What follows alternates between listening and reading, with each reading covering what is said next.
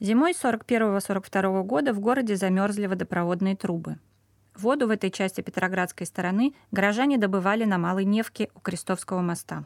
На саночки ставили детские ванны или ведра, в которые обязательно клали палки, чтобы вода меньше расплескивалась по дороге. Труднее всего было зачерпнуть воду, а потом подняться от Невы на набережную. Люди карабкались на четвереньках, цепляясь за скользкий лед. Затем добытую воду везли обратно. Из-за этого и тротуар, и проезжая часть на Большой Зелениной была обледенелой и очень скользкой.